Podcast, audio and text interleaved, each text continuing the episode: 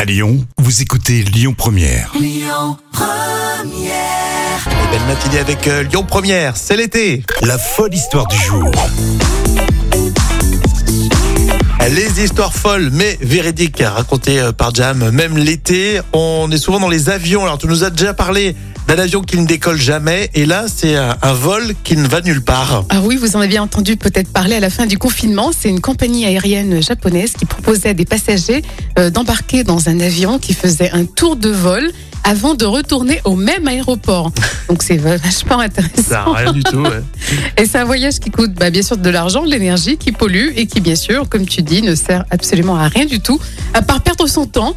Mais bon, c'était une belle invention quand même. J'avoue qu'après le confinement on avait envie de faire des trucs tout bêtes. Exactement. C'est- C'était psychologique. Il y a peut-être un effet placebo, t'as l'impression d'avoir voyagé pendant 10 jours. C'est ça. Comme on était dans un contexte un peu compliqué, peut-être que ça a fait du bien, peut-être. Oui, et puis ça fait marcher le business des, euh, des agences de voyage Ah ça, c'est sûr. Ça, et des compagnies aériennes. Pourquoi pas ça leur a mis des- du, du beurre dans les épinards. Merci Jam à retrouver évidemment en podcast avec euh, l'appli Lyon Première. On va continuer tout à l'heure avec la minute conso en vous souhaitant le meilleur pour cet été. Écoutez votre radio Lyon Première en direct sur l'application Lyon Première, lyonpremière.fr et bien sûr à Lyon sur 90.2 FM et en DAB+.